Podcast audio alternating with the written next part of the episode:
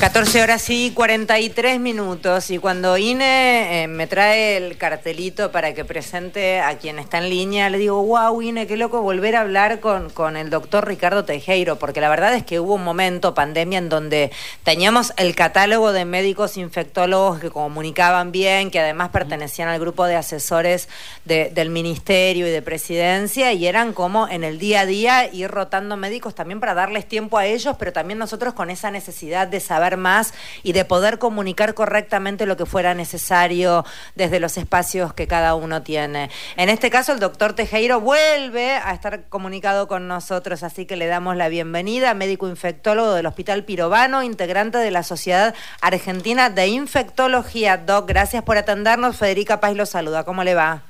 ¿Qué tal? Buenas tardes, ¿cómo te va? Bien, acá preocupada, pero creo que no es para tanto, pero sí, volviendo a hablar del COVID y en este caso de una nueva cepa. Sí, a ver, preocuparse en esta instancia no sería razonable. Bien. Todos estamos viendo que la circulación del virus es realmente baja y la afectación, porque estos nuevos variantes, esta nueva cepa, no son tan agresivas también este, pasó a la historia el hecho de la mortalidad, de la gran agresión. Ahora, desde el inicio de la pandemia nosotros vimos que estos virus, y lo dijimos, que se modificaba muy rápidamente, aparecían variantes y subvariantes permanentemente. Esto es lo que va a seguir pasando. Pero eso no quiere decir que va a ser más agresivo o va a ser más contagioso, de ninguna manera. Y hoy lo que se está viendo son nuevas variantes, ya la variante de Wuhan ya casi no circula, pero también esto hay que diferenciarlo geográficamente. Lo que se está viendo en el norte es que están apareciendo estas nuevas variantes. En el norte con el calorón que está que está viendo, ¿no? Tengamos en cuenta eso, porque estábamos habituados también a hablar de esto más con, con cuando los climas eran fríos, ¿no, Doc? Sí, pero el COVID demostró que circulaba tanto en verano como en bien, Bien, eh, de todas maneras, bueno, hay cosas que son muy importantes. En nuestro país todavía sigue circulando fuertemente Omicron, las variantes últimas y tradicionales.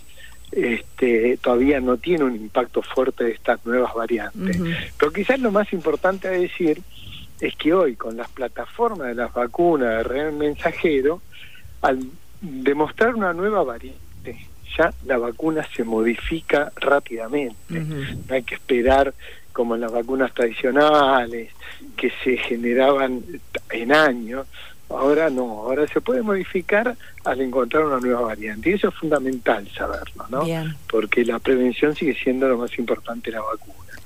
Y también debemos decir que está circulando en nuestro país el virus entonces, tener en cuenta que aquel que tiene algún riesgo mayor de 50 años, que es inmunosuprimido o tiene algún riesgo por enfermedades crónicas, debiera estar vacunado por lo menos si pasó cuatro meses con un refuerzo. Bien. Eh, Doc, eh, más allá de, esta noticia y la variante Omicron que acaba usted de, destacar, que es la que está en este momento prevaleciendo en la Argentina, ¿qué otros virus les están resultando preocupantes a ustedes, los infectólogos, en este momento, así ya que estamos, alertamos a la población? Es muy importante tener en cuenta que seguimos en invierno, sigue circulando el virus de la gripe, el virus influenza, la gente este año tuvo una baja cobertura, no se acercó a vacunarse, debería hacerlo. También eh, estamos en época de neumonía, el neumococo, que también tiene vacuna. Y hay otros virus que están afectando, como virus incisional respiratorio, que es en los chicos los que producen la bronquiolitis, pero en adultos producen neumonías virales que son graves. Pero esta no tiene vacuna, pero también tenemos la novedad que en breve, ya quizás en uno, un año y medio, ya tenemos una vacuna de RN mensajeros para estos virus. Mm, ¿Tiene que ver este atípico invierno de menos, menos frío que otros años y la incidencia se nota en, en las salas o no? No, lo que tiene mucho que ver es que la pandemia desplazó a todos los virus. Entonces tuvimos un año donde no vimos gran patología por estos otros virus y ahora nuevamente está tomando su curso natural. Mm. Todavía inclusive no hemos llegado a la cantidad de patología que teníamos prepandemia. Es que también aprendimos, creo que, a cuidarnos un poquito, aunque sea, porque hoy es más habitual ver a algunos individuos, a lo mejor en espacios cerrados con barbijo, que eso antes no se veía. Sí, eso es cierto. La gente aprendió en la pandemia, también se asustó bastante, hubo mucha comunicación y hoy tiene más nivel de protección. Aquel que se siente enfermo o está con tos o tiene algún síntoma, ya está o se está aislando o está usando barbijo y eso es muy bueno. ¿Internados por COVID tenemos hoy? Sí, sí.